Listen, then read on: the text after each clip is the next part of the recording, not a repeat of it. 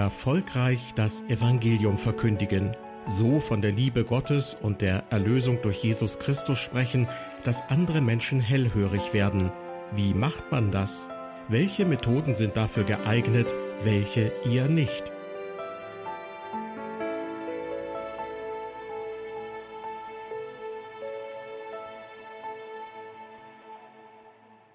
Herzlich willkommen zu unserer Sendereihe beim Wort genommen. Tja, wie macht man das? Menschenherzen mit dem Evangelium erreichen? Wie bringt man Menschen dazu, sich mit der Botschaft der Bibel auseinanderzusetzen? Die Antworten, die Ihnen gleich Pfarrer Steffen Kern darauf geben wird, mögen manchen überraschen. Denn ihm geht es in erster Linie nicht darum, was Christen tun können, sondern mit welcher inneren Haltung Christen zum Dienst für ihren Herrn antreten. Die Überschrift zu seinem Vortrag lautet Jesus Botschafter, mal aufrecht, mal auf Knien. Steffen Kern ist Pfarrer in der Württembergischen Landeskirche, Mitglied der Synode der Evangelischen Kirche in Deutschland und Vorsitzender des Evangelischen Gemeinschaftsverbandes Württemberg, die APIS. Das folgende Referat hat er im vergangenen Dezember bei der Jahrestagung der Deutschen Evangelistenkonferenz gehalten. Das ist eine Vereinigung von Christen, die evangelistisch aktiv sind, zum Beispiel als Evangelisten. Und dennoch vermittelt Steffen Kern Gedankenimpulse, die für jeden Christen hilfreich sind. Jesus Botschafter mal aufrecht, mal auf Knien. Vielleicht ist es sowieso ein Geheimnis, dass wir unseren Dienst, den wir tun, wenn wir als Evangelisten stehen, vorne stehen, für die Botschaft einstehen, zum Glauben an Jesus Christus rufen, dass wir es von den Knien her tun. Wer vorne steht, muss mindestens so lange vorher knien und hinterher wieder. Das ist keine mathematische Aufgabe, es ist eine Geisteshaltung. Ich möchte ein Bibelwort ähm, vorne anstellen, ganz bekanntes Wort von Paulus aus dem ersten Korintherbrief, aus dem zweiten Kapitel, wo Paulus sagt oder schreibt, denn ich hielt es für richtig oder für klug, unter euch nichts zu wissen als allein Jesus Christus, den Gekreuzigten. Ich hielt es für weise, unter euch nichts für zu wissen als Jesus Christus und diesen als gekreuzigt. Allein das Wort vom Kreuz zu sagen, allein dafür zu stehen, für diesen Namen Jesus Christus. Das ist der Auftrag und das Geheimnis eines Evangelisten oder einer Evangelistin, des ganzen evangelistischen Dienstes. Und auch unserer Haltung. Mein Thema heute Abend, Jesus Botschafter, mal aufrecht, mal auf Knien. Das ist ja so etwas wie eine, die pastorale Frage zum Dienst der Evangelisation. Also die, die uns betrifft als diejenigen, die diesen Dienst tun. In welcher Weise und Funktion auch immer. Und in welcher Form und Methodik das sein mag. Es ist, betrifft uns als Person und es hat immer auch etwas mit uns zu tun. Ich möchte heute Abend gerne sieben Thesen zu guter Evangelisation mit euch teilen sieben Leitsätze, wenn ihr so wollt. Und diese dann jeweils auch beziehen auf die Frage, was bedeutet es für die Person, die das Evangelium von Jesus Christus weitersagt und dafür steht. Sieben Thesen zu guter Evangelisation. Was auch immer gut ist, aber es sind sozusagen sieben Sätze, die das ein bisschen markieren sollen, was Eckpunkte einer biblisch-theologisch verantworteten Evangelisation sind. Also, steigen wir ein. Sieben Leitsätze zu guter Evangelisation. Erstens, gute Evangelisation achtet die Freiheit des Handelns Gottes. Gute Evangelisation achtet die Freiheit des Handelns Gottes. Wir rechnen damit, dass Gott redet. Wir rechnen damit, dass er alles tut. Das Entscheidende sowieso, aber dass er alles, was geschieht, in seiner Hand hat.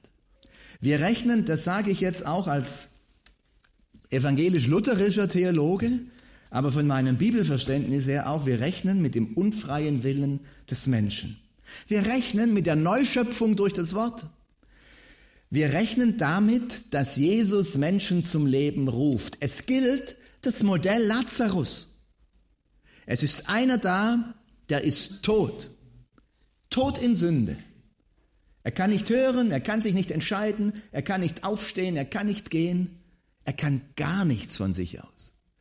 Aber Jesus spricht ihn an in der Vollmacht des Sohnes Gottes, in der Schöpfervollmacht, ruft seinen Namen, er schenkt Hören, er schenkt Entscheiden, er schenkt Aufstehen und Gehen. Wir sagen darum das Wort, das zur Antwort ruft und achten die Freiheit des Handelns Gottes. Und wir betrachten die Entscheidung eines Menschen zum Glauben als die anthropologische Seite eines pneumatischen Geschehens. Ist jetzt so ein Theologensatz. Also als die menschliche, äußerlich wahrnehmbare Seite eines wesensmäßig zutiefst geistlichen Geschehens. Die ganze Diskussion und Debatte rund um Entscheidung. Kann sich ein Mensch entscheiden? Darf man zur Entscheidung rufen? Ist damit im Grunde geklärt. Ja, wir tun es im Wissen darum, dass sich kein Mensch entscheiden kann, weil wir damit rechnen, dass Gott, der Schöpfer, Jesus, der zu neuem Leben ruft, durch diesen Ruf und durch dieses Wort handelt und Glauben schenkt. Das ist unsere Grundhaltung. Wir achten in einer, in guter Evangelisation die Freiheit des Handelns Gottes. Und darum sind wir auf den Knien, weil wir wissen, es kann nur erbeten sein. Aller Erfolg, jetzt nicht nur äußerlich wahrnehmbar, ob jemand nach vorne kommt, egal wie immer wir das entscheiden, äh, gestalten, ob wir nach vorne rufen oder äh, das auch lassen, ähm, ob jetzt Billy Graham oder Wilhelm Busch als Vorbild oder wie auch immer, das sei dahingestellt. Immer geht es darum, dass wir die Freiheit des Handelns Gottes achten und wissen, wir können nur darum bitten. Paul Gerhard, es muss erbeten sein. Und dann stehen wir auch so im Wissen, dass wir es nicht können, dass wir gar nichts ausrichten, dass wir es auch nicht machen, sondern dass Gott es alleine tut, dass er es aber auch tut, weil er es versprochen hat und weil er es verheißen hat und weil er zu seinem Wort steht und weil er seine Gemeinde baut, bis er wiederkommt. Weil Jesus sich zur Verkündigung seines Wortes stellt. Und wir können nur darum beten, Herr Jesus, schenk, dass ich dir nicht im Wege stehe. Dass meine Schuld und meine Missdeutung und die Zwischentöne, die ich anstimme und das, was ich dazu sage, dir und deinem Wirken nicht im Wege steht. Wir achten also, gute Evangelisation achtet die Freiheit des Handelns Gottes. Das ist das Erste. Zweiter Satz, zweite These. Gute Evangelisation wahrt die Freiheit der Angesprochenen. Gute Evangelisation wahrt die Freiheit der Angesprochenen. Also, wir achten die Freiheit des Handelns Gottes, rechnen damit. Wir wahren aber auch die Freiheit derer, die wir ansprechen. Das ist ja auch so eine Debatte rund um ähm, die Evangelisten. Wird da nicht die Seele massiert und was macht man mit denen, die zuhören? Werden die da nicht in die Enge getrieben? Gute Evangelisten, das gibt's alles. Es gibt ja nichts, was es nicht gibt. An Missbrauch, an auch ähm, an, an einer Art und Weise die, zu, zu evangelisieren, Veranstaltungen zu gestalten, die unverantwortlich sind, die im Grunde heuchlerisch sind, weil sie die Freiheit des Handelns Gottes überhaupt nicht achten, sondern alles machen zu können meinen. Gute Evangelisation hat keine Zwänge, keine Enge und schon gar keine Manipulation. Eine Kultur der Freiheit soll herrschen, der Offenheit, der Ehrlichkeit, mehr noch eine Kultur der Barmherzigkeit. Und das betrifft jetzt die gesamte Gemeindekultur, in die eine Evangelisation eingebettet ist. Es ist ja nicht nur die Veranstaltung, längst nicht nur. Das gesamte Miteinander, wie wir miteinander umgehen.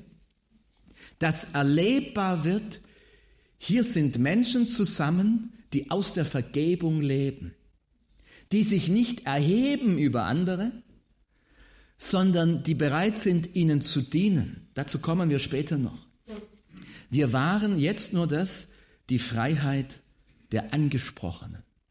Und zwar gerade die, die kommen, wie wir alle als Menschen kommen, nämlich als Sünder, als die, die vor Gott nicht bestehen können. Ein Zitat von Dietrich Bonhoeffer dazu. Bonhoeffer hat geschrieben, Zitat, wir dürfen nicht Sünder sein.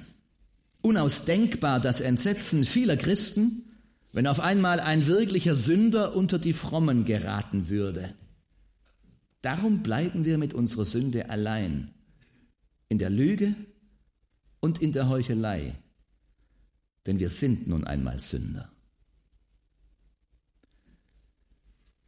Es kommt darauf an, dass wir, wenn wir uns verabreden, als Gemeinde oder als Gruppe mehrerer Gemeinden, als ein Kreis von Mitarbeitern zu einer Evangelisation oder überhaupt zu evangelistischen Aktionen, dass wir das tun als Gemeinschaft der Sünder, denen vergeben ist und immer neu vergeben wird. Es kommt darauf an, dass wir die Freiheit wieder entdecken, die aus der Beichte kommt, aus der Vergebung. Dass das Glück der Vergebung irgendwo spürbar ist. Dieses einzigartige Jesusgeschenk, dieses Jesusglück. Dass es nicht solche sind, die Jesus irgendwann einmal erlebt oder verstanden haben, sondern die mit ihm leben, die von ihm herkommen, die ihm im Herzen haben. Max Frisch hat geschrieben, die Katholiken haben die Beichte. Ich habe nur meinen Hund. Wir haben die Beichte vergessen. Die Beichte ist nichts Katholisches. Sie ist etwas Urevangelisches, etwas Urbiblisches, dass wir unsere Schuld vor unserem Herrn bekennen und auch vor Brüdern und Schwestern. Nicht vor aller Welt. Seelenstriptease, wie er in Talkshows und so weiter passiert. Das ist keine Beichte. Das schafft keine Freiheit. Das stellt nur bloß. Aber Beichte, die in einem Raum des Vertrauens Schuld bekennt, lässt die Freiheit im Namen Jesu erleben. Welchen ihr die Sünde vergebt, denen ist sie vergeben. Jesus stellt sich zu unserem Wort, dass wir uns gegenseitig in seinem Namen zusprechen. Das Priestertum aller Glaubenden, weil wir einen Hohepriester haben. Wenn wir daraus leben, selber auf Knien, dann können wir aufrecht stehen. Und dann stehen wir nicht stolz aufrecht, nicht erhaben, nicht so dieses kalte Schulter von oben herab hier, ich sag's euch mal, sondern es ist eine andere Art, aufrecht zu stehen, wenn man von diesen Knien der Beichte aufsteht. Die Beichte neu entdecken und die Freiheit. Sonst bleiben wir mit unserer Sünde allein. Sonst bleiben wir allein damit. Und liebe Schwestern und Brüder, ich glaube, ich fürchte, ich schätze so ein, dass das eine der tiefen geistlichen Nöte ist in unseren Gemeinden. Dass wir es nicht mehr aushalten, wenn wir uns als Sünder begegnen, sondern allein bleiben und miteinander zusammen sind in der Lüge und in der Heuchelei. Ich finde das ein ganz ernstes Wort von Bonhoeffer. Und wenn Gemeinde aus ein, äh, zu einem Kreis wird, in der man sich gegenseitig etwas vormacht, dann ist das spürbar und dann lähmt das die, die evangelistische Vollmacht, ich will so mal sagen. Das ist immer eine Gefährdung, die wir haben, weil wir doch uns als Kinder Gottes begegnen wollen und dann ist die Gefahr, in der der Pietismus und die, die entschiedenen, die erwecklichen Christen immer standen. Ist auch das Schimpfwort, das mit dem Pietismus von Anfang an einhergeht, dass das so ein Club von Heuchlern ist. Sie tun so fromm nach außen, aber in Wirklichkeit sind sie nicht anders wie die anderen oder noch viel schlimmer. Das kommt daher, dass wir die Beichte, die Vergebung des Knien vernachlässigen. Und wir brauchen es so sehr, um das zu sein, was wir wirklich sind, nämlich Kinder Gottes, die aus der Vergebung leben, wo man Sünder sein darf und Sünderin. Da ist die Gnade zu Hause. Ist das so in unseren Gemeinden? Dass man das sein darf? Dass man aus der Gnade lebt und die Gnade, die am Kreuz und in der Auferstehung unseres Herrn Jesus sichtbar und deutlich geworden ist, spürt und sieht und erfährt und das hochhält und weiß, nur davon leben wir? Ist es das unser Ruf? Das sind die, die nichts zu bringen haben, aber sie reden von einer Gnade und das spürt man. Darauf kommt es an. Davon hängt alles ab. Zuerst, wie er selber Bonhoeffer spricht, von einem vierfachen Durchbruch, der geschieht, wenn wir die Vergebung wieder entdecken. Erstens ein Durchbruch zur Gemeinschaft. Wir sind nicht mehr allein mit unserer Sünde, sondern es kommt heraus, wir erleben wieder Gemeinschaft im Angesicht des Jesus Christus. Durchbruch zum Kreuz. Sünde bekennen, auch vor einem anderen Menschen, dem wir vertrauen, der vielleicht weit weg genug von uns ist, dass wir uns zu öffnen wagen. Das ist immer etwas, was uns schwerfällt, was auch beschämt. Es ist immer wieder neu beschämend, eigene Schuld zu bekennen. Aber es ist der Durchbruch zum Kreuz, Gemeinschaft mit Jesus, dem Gekreuzigten zu haben. Und es ist der Durchbruch zu neuem Leben. Aufstehen mit dem Auferstandenen, von den Knien aufstehen und viertens der Durchbruch zur Gewissheit, zu neuer Klarheit und Freude. Diesen vierfachen Durchbruch nennt Bonhoeffer. Darum, weil das so entscheidend ist, brauchen wir es, die Freiheit der Angesprochenen zu wahren, die Sünder sind, wie wir auch und ihnen von der Gnade zu erzählen, sie zu bezeugen. Evangelistischer Dienst ist immer auch Lehre. Wir reden von Jesus. Wir erklären und entfalten auch biblische Bezüge. Ich kann mir das nicht vorstellen, zu evangelisieren, ohne von Jesus zu reden. Das geht nicht. Man kann viel anderes beschreiben auch, aber irgendwann muss man zu Jesus kommen. Und, und meistens nicht erst auf der Zielgeraden. Aber wie dem auch sei, ähm, wir reden von Jesus, das hat also lehrhaften Anteil. Aber evangelistisches Reden und überhaupt der evangelistische Dienst ist immer auch Zeugnis, hat immer auch einen Zeugnisanteil. Er darf nicht zu viel werden, darüber kann man auch reden, sind Bücher geschrieben worden über das Ich in der Evangelisation und ähm, Evangelisten haben auch eine Gefährdung, sehr, sehr ich-bezogen zu werden und von sich selber zu reden, das ist eine Gefahr. Aber der Zeugendienst, wisst ihr, der eigene Erfahrungshintergrund vom Glück der Vergebung und von der Scham der Schuld, das zu wissen und nicht schon hinter sich zu haben, sondern daraus zu leben, das ist entscheidend. Das war ein bisschen ausführlicher, aber ein wichtiger Punkt zu diesem zweiten Leitsatz. Gute Evangelisation wahrt die Freiheit der Angesprochenen. Das dritte, gute Evangelisation ist ergebnisoffen, aber nicht absichtslos. Ergebnisoffen, aber nicht absichtslos. Das Ergebnis offen, das folgt aus dem gerade Gesagten, wenn wir die Freiheit des Handelns Gottes achten. Und wenn wir die Freiheit der Angesprochenen achten, wissen wir nie, wie es ausgeht. Wir wissen nicht, ob jemand zum Glauben kommt. An einem Abend, in einer Woche, in einer ganzen Gemeindearbeit. Wir haben es nicht in der Hand, wir wissen es aber auch nicht. Es ist ergebnisoffen. Wir machen es auch nicht. Aber das, was wir tun, geschieht nicht absichtslos.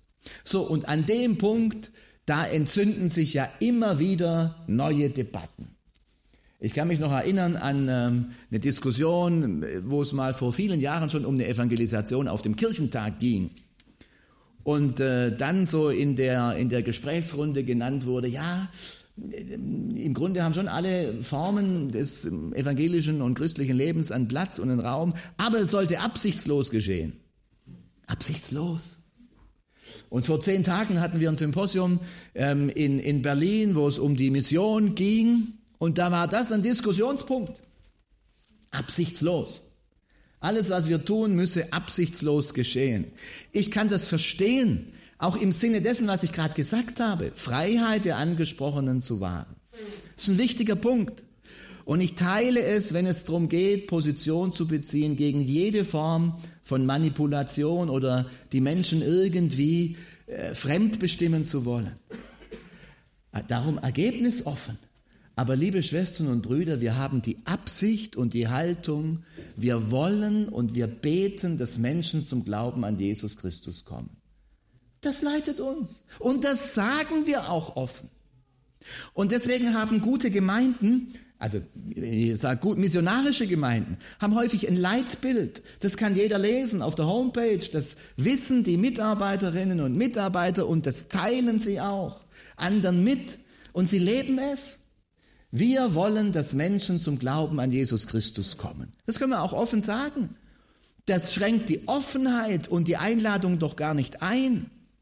Nicht, wenn ich einen Nachbarn, Kollegen und wen auch immer einlade, ähm, natürlich wünsche ich mir, dass du zum Glauben an Jesus Christus kommst. Das ist deine Sache. Liegt ganz in deiner Hand. Du kannst tun und lassen, was du willst. Whatever you want. Es ist ganz dir überlassen. Aber ich wünsche es mir von Herzen. Und ich bete auch dafür. Das muss man sich nicht vor, vor sich hertragen und dem anderen immer sagen. Dass man vor ihm betet, kann man aber auch mal. Wir sind Botschafter an Christi Stadt und laden ein, zum Glauben, ja, wir rufen zum Glauben. Wir wollen und wir ermutigen zum Glauben an Jesus Christus. Vor einiger Zeit inzwischen schon erschien in der Zeit ein Artikel über das Thema Religion. Und da sagte die Zeitjournalistin Verena Friederike Hasel oder schrieb darin, Zitat, über kaum etwas reden die Deutschen so verdruckst wie über ihren Glauben. Das ist ganz merkwürdig. Wir leben in einer Gesellschaft, in der viele Tabus gefallen sind. Wir reden sehr offen über alles, was mit Sex zu tun hat. Das äh, will ich jetzt gar nicht weiter bewerten, aber das ist inzwischen so unter Kollegen oder auch wo man so zu tun hat, da redet man über Dinge, die hätten früheren Generationen die Schamröte ins Gesicht getrieben, relativ ungeniert. Das ist die Medienkultur. Das ist aber auch so die, die Generation Y, die so mit den Medien aufweckt, Social Media, wo man sein ganzes Leben auch nach außen trägt und immer kommuniziert. Da fallen Tabus. Wir reden auch übers Geld relativ offen. Auch wenn in Arbeitsverträgen das oft noch eine Geschichte ist, die eigentlich nicht offen zu kommunizieren ist.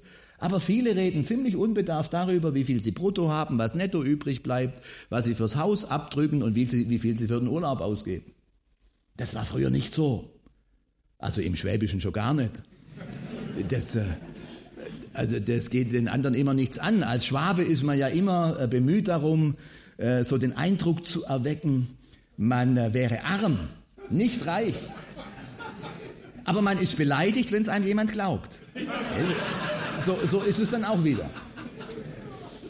Aber da hat sich etwas verschoben. Wir reden, relativ viele Tabus sind gesunken. Der persönliche Glaube aber, worauf ich vertraue, worauf ich mich verlasse, worauf ich hoffe im Sterben, was mich im Innersten trägt und hält oder auch nicht hält. Die Ängste, die ich da habe, die Sorge, die Ungewissheit, die teilen wir merkwürdigerweise nicht. Über nichts reden die Deutschen so verdruckst wie über ihren Glauben. Und Verena Hassel erzählt in diesem Artikel auch, sie kommt aus dem Osten ähm, und wird auf die Fragen der Religion von ihren Kindern angesprochen. Wie ist das eigentlich? wenn man da begraben wird, wie, wie, wie kommt man dann in den Himmel oder nicht? Und sie fragt durch die Fragen ihrer Kinder und sie bekommt nirgends Antwort, weil alle sich darum drücken. Und dann schreibt sie ein bisschen später, Zitat nochmal, der Einzige, der mich während meiner gesamten Jugend in ein Gespräch über Gott verwickeln wollte, war ein Zeuge Jehovas, der am U-Bahnhof den Wachturm verkaufte. So eine Art geborene Atheistin, die in ihrer Kindheit und Jugend nie ernsthaft mit dem Glauben in Berührung gekommen ist. Und jetzt angesichts der Fragen ihrer Kinder nach Gott selbst in, ins Fragen kommt und sie zeigt, wie wenig selbstverständlich eine religiöse Sozialisation in unserem Land ist. Das ist es nicht. Und die Fragen nach dem Himmel, nach einem Leben nach dem Tod, die Frage nach Gott überhaupt zu stellen, wer hört zu?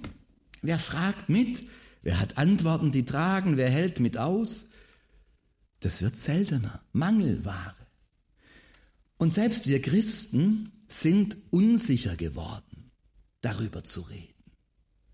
Es gibt so eine seltsame Scham und Zurückhaltung, über den Glauben zu reden. Wir sind die Generation unsicher geworden. Die Generation unsicher, die nicht mehr sich, es wagt zu sagen, wie man sich ethisch verhält, war, welche ethischen Orientierungen man hat. Du kriegst gleich eins über den, übers Dach, aufs Dach, ähm, über den Deckel gezogen. Nee, wie sagt man? Ihr wisst schon, was ich meine. Und ähm, auch in, in, Fragen des Glaubens, man weiß nie, wirst du nicht doch also nie als Fanatiker dargestellt. Und dann glauben wir auf der anderen Seite jeden Mist. Wenn irgendeine Schauspielerin oder irgendein Künstler in der Boulevardpresse irgendwas behauptet, ich war schon mal als Gänseblümchen hier, dann finden das alle, wow, vielleicht war ich das auch mal. Du kannst jeden Käse erzählen, aber ernsthaft über Glaubensfragen, achtet mal drauf, auch in Talksendungen, es kommt ganz, ganz selten vor.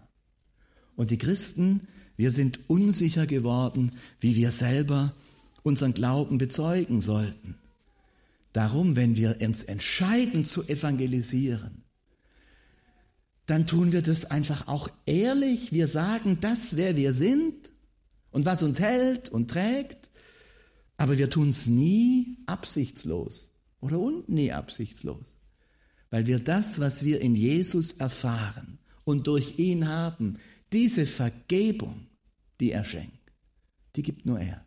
Die Freiheit, die er schenkt. Die hat nur er. Die Kleider, die er uns gibt und die unsere Scham wegnimmt, die hat nur er.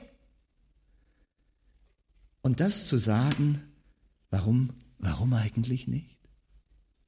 Und das zu entdecken wiederum, das geschieht auf den Knien. Die großen Entdeckungen, wer Jesus für uns ist, die machen wir nicht in den Studiersälen, obwohl ich ein leidenschaftlicher äh, auch Sinn habe für, die, für wissenschaftliche und intensives Studieren und gute Theologie. Aber die entscheidenden Entdeckungen machen wir auf Knien. Das ist so. Dass wir beten, dass wir mit Jesus verbunden sind, dass wir ihm in die Augen sehen, auf ihn hören, mit seinem Wort umgehen. Dann haben wir auch die richtige Haltung, freimütig zu reden. Vierter Satz. Gute Evangelisation ist sensibel für Zweifel und Scheitern. Gute Evangelisation ist sensibel für Zweifel und Scheitern. Es gibt die Fragen, auf die wir keine Antwort haben.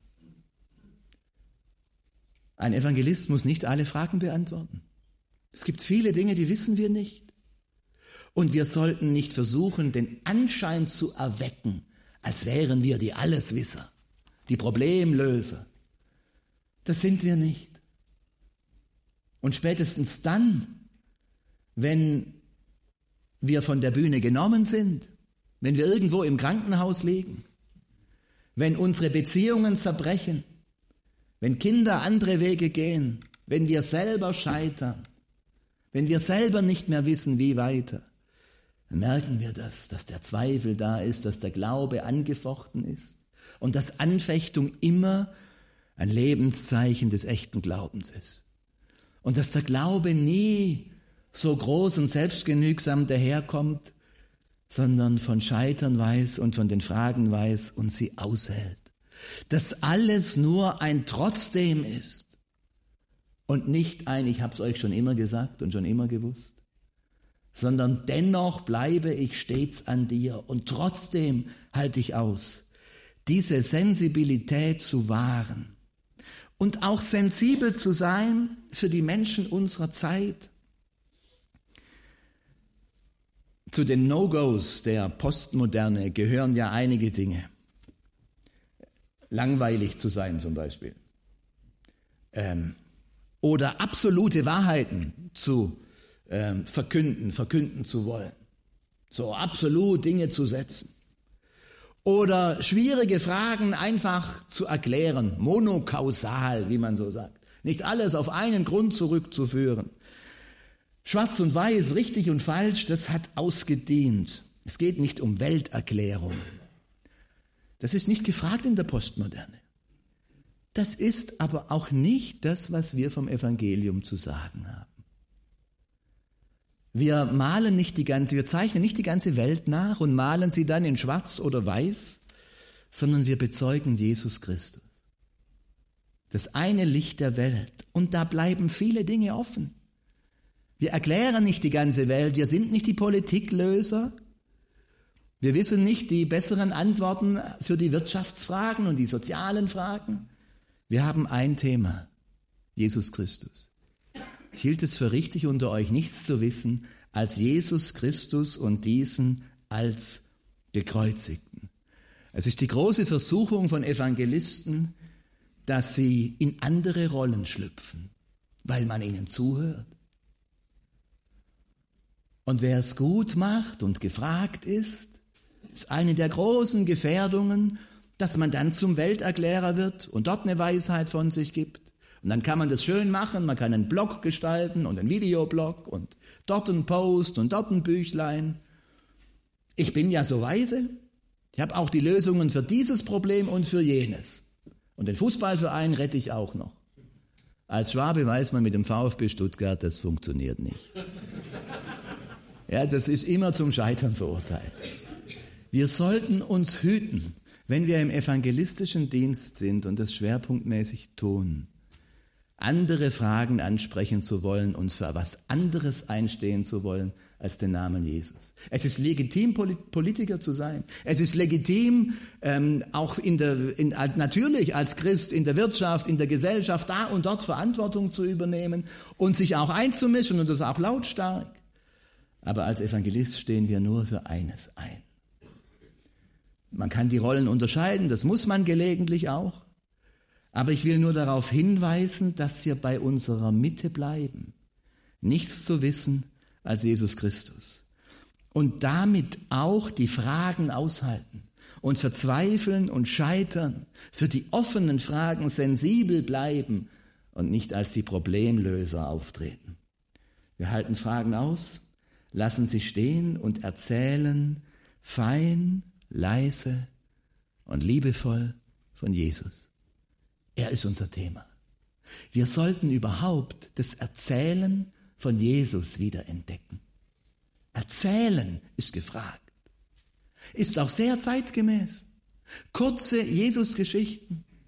Und ich habe die Entdeckung gemacht, dass die meisten kurzen Gleichnisse sich sogar in 60 Sekunden im Radio erzählen lassen.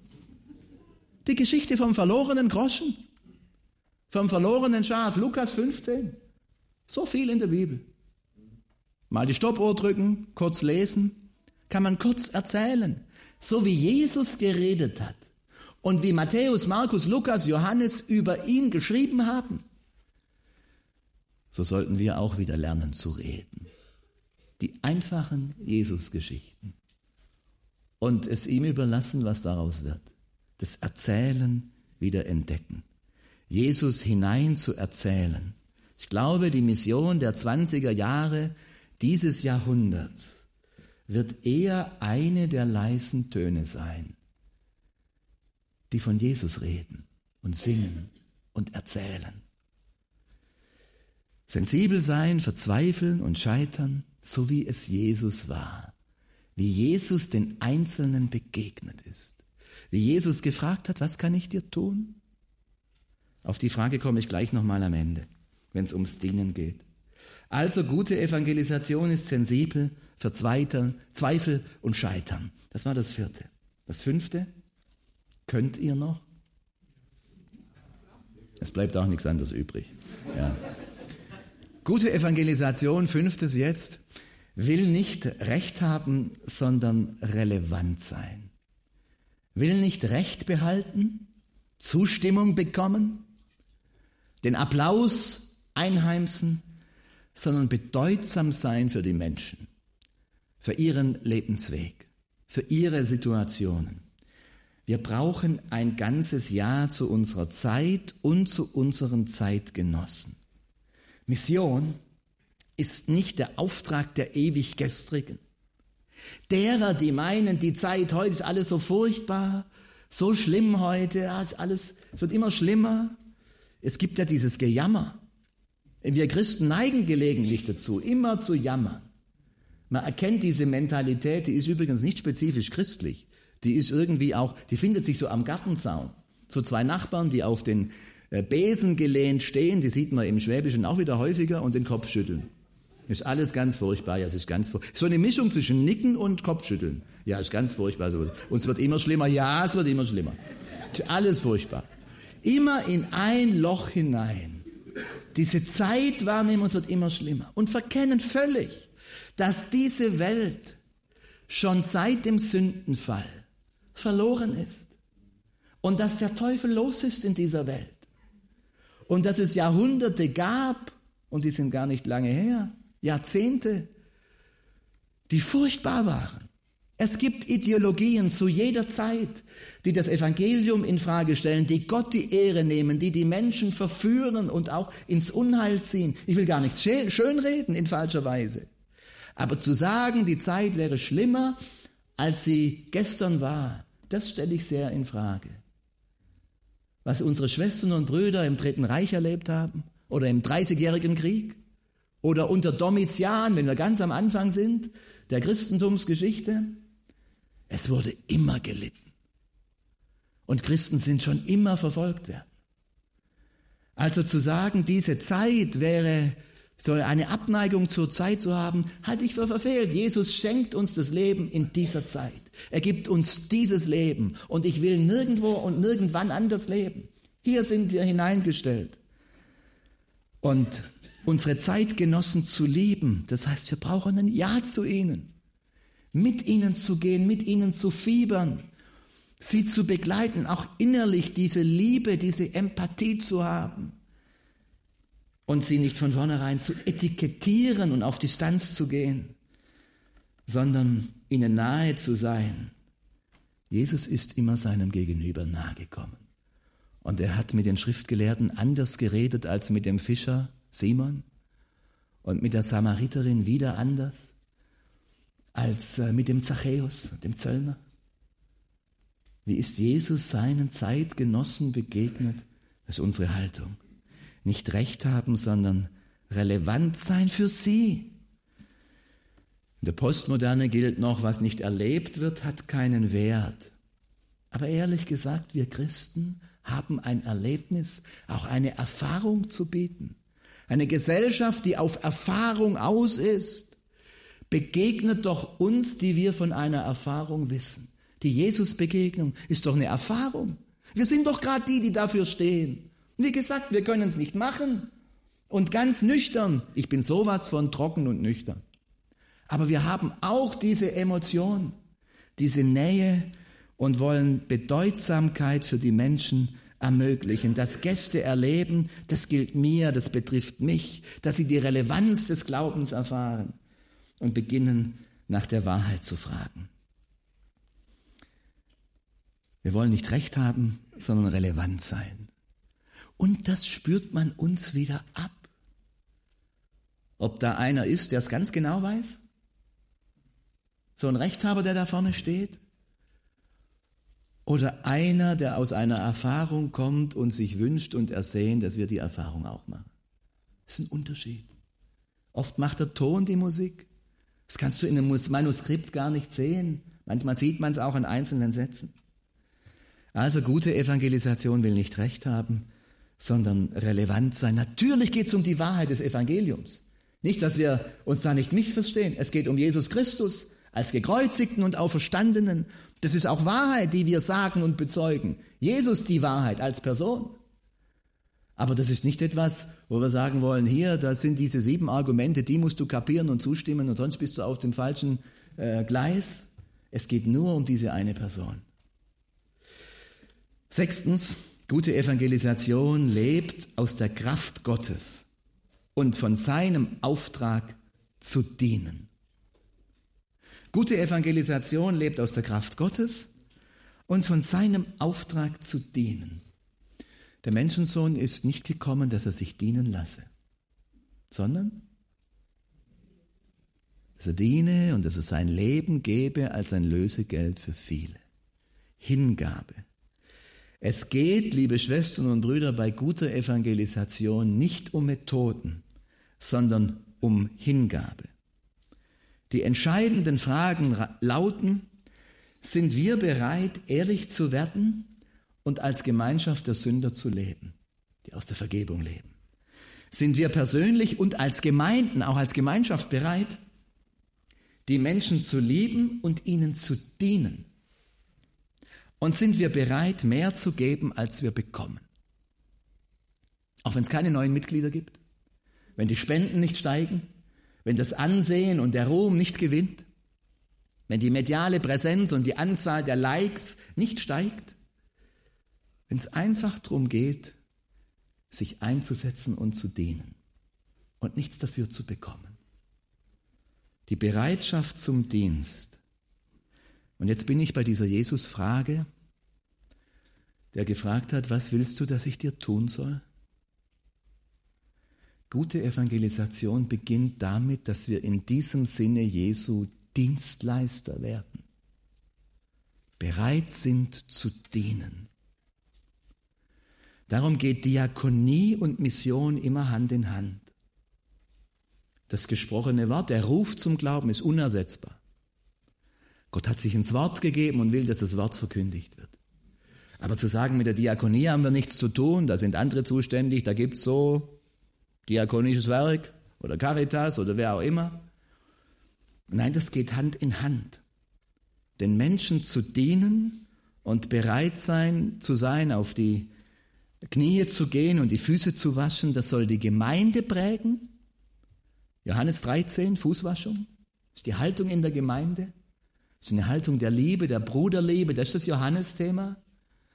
Und das schwappt über wie so ein Glas, das voll wird, zur nächsten Liebe und zur Feindesliebe. Liebe läuft immer über. Bereitschaft zu dienen. Wir haben keine missionarische Handlungskrise, sondern eine missionarische Haltungskrise. Das glaube ich. In unseren westlichen Ländern keine missionarische Handlungskrise. Es gibt tausende von Büchern und Konzepten, wie wir evangelisieren können, wie das modern geschieht, wie das laut oder leise, mit Musik oder ohne Musik und in welchen Tonarten. Das gibt's, alles gibt es. Wir haben keine Handlungskrise. Aber vielleicht eine Haltungskrise. Bereitschaft zu dienen, ist die da? Ja, da gilt es, die Diakonie wieder zu entdecken als eine Herzensdiakonie. Wenn eine Gemeinde sagt, wir sind die Gemeinde des Wortes und wir rufen zum Glauben und das mit der Nächstenliebe und der Vesperkirche, das machen die anderen, das sollen mal die Liberalen da machen. Da haben das Evangelium überhaupt nicht verstanden. Das muss zusammenkommen. Wir schielen zu sehr auf Mitgliederzahlen, auf Spendengelder, auf Marketingstrategien, auf Wiedereintrittsstellen und verbinden das mit der missionarischen Arbeit, die dann verkommt zu einer Form der Öffentlichkeitsarbeit und des Marketings. Und das ist in Landeskirchen so wie in Freikirchen. Das sind wichtige Aspekte, das will ich gar nicht sagen. Auch bei uns als Verband, ist, als Vorsitzender muss man das auch zum Thema machen. Aber wir dürfen es nicht verwechseln mit der Haltung, der Evangelisation. Mission in dem Sinne ginge völlig fehl am Platz. Das sind falsche Kategorien und das ist spürbar. Und da bin ich wieder mit den, bei den Knien und bei dem Aufrechtstehen. Hingabe. Hingabe treibt uns wieder auf die Knie. Jesus Botschafter. Wie wollen wir glaubhaft einem nachfolgen, der gedient hat, wenn wir selber nicht tun? Und ich weiß, das ist eine Anfechtung. Und das sage ich als Pfarrer, der ein Beamtengehalt bekommt und gut situiert ist. Wie wir überhaupt im Westen so gut situiert sind. Als Christen auch. und so reich sind, manchmal ist unser Reichtum auch eine Gefährdung, weil sie uns die, die Bereitschaft zum Dienen nimmt, weil die Selbstlosigkeit schwindet, wenn so viel da ist. Und das ist eine Spannung, in der wir alle stehen. Und da bin ich der Erste, dem das mitgilt. Gute Evangelisation also lebt sechstens aus der Kraft Gottes und von seinem Auftrag zu dienen. Und das Letzte noch, gute Evangelisation geschieht in Freude und Gelassenheit. In Freude und Gelassenheit. Gelassenheit ist die unterschätzte Gabe des Heiligen Geistes. Der Geist Gottes macht gelassen. Ich verstehe ehrlich gesagt die Panik vieler Christen nicht. Auch nicht angesichts von gesellschaftlichen Strömungen und Veränderungen, die es gibt. Es gibt viele Dinge, die uns Sorge machen. Keine Frage. Ich will nichts verharmlosen. Aber wer, wenn nicht wir, wissen um die Hoffnung in Jesus Christus? Wir wissen doch um den, der regiert und der die Welt in seiner Hand hält und auch die Geschichte, auch die Geschichte unseres Landes und dieses Kontinents. Und dann sorgen wir uns, wenn diese oder jene Strömungen oder Religionen kommen und da sind, wir haben doch eine Hoffnung und eine Christusgewissheit. Er hält uns in seiner Hand. Und wir bezeugen fröhlich und gelassen diesen Jesus Christus. Das ist keine Naivität, das ist Christusgelassenheit. Und die zu entdecken, die entspannt. Ich muss nicht auf jede Demo gehen. Man kann das machen. Politisch engagieren ist auch wichtig. Nicht, dass man keine falschen Alternativen aufmacht. Aber im Herzen sind wir nicht bestimmt von der Sorge, die werfen wir auf unseren Herrn, sondern von unserer Christusgelassenheit. Jesus ist Herr. Das trägt uns. Das glauben wir zuerst. Und so bezeugen wir es. Und dann entdecken wir die Freude immer wieder. Gute Evangelisten wissen um den Zauber des Neuanfangs, weil Gott nie aufhört, mit uns neu anzufangen. Und das tut er immer wieder. Er hört nie auf, mit uns neu anzufangen, weil wir an einen Gott glauben, der mit uns anfängt. Gott ist ein leidenschaftlicher Anfänger, fängt immer wieder neu mit uns an. Und das tut er noch, wenn wir auf dem Sterbebett liegen. Dann liegt unsere Hoffnung darin, dass es Jesus gibt, der mit uns neu anfängt. Weil uns seine Vergebung nicht irgendwann nur einmal gegolten hat, sondern heute gilt. Und darum leben wir. Und so verkünden wir ihn. Fröhlich, froh, gelassen und zuversichtlich.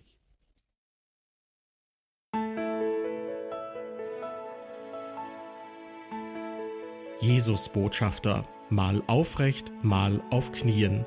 Das war das Thema von Pfarrer Steffen Kern, dem Vorsitzenden des Evangelischen Gemeinschaftsverbandes Württemberg, die APIS.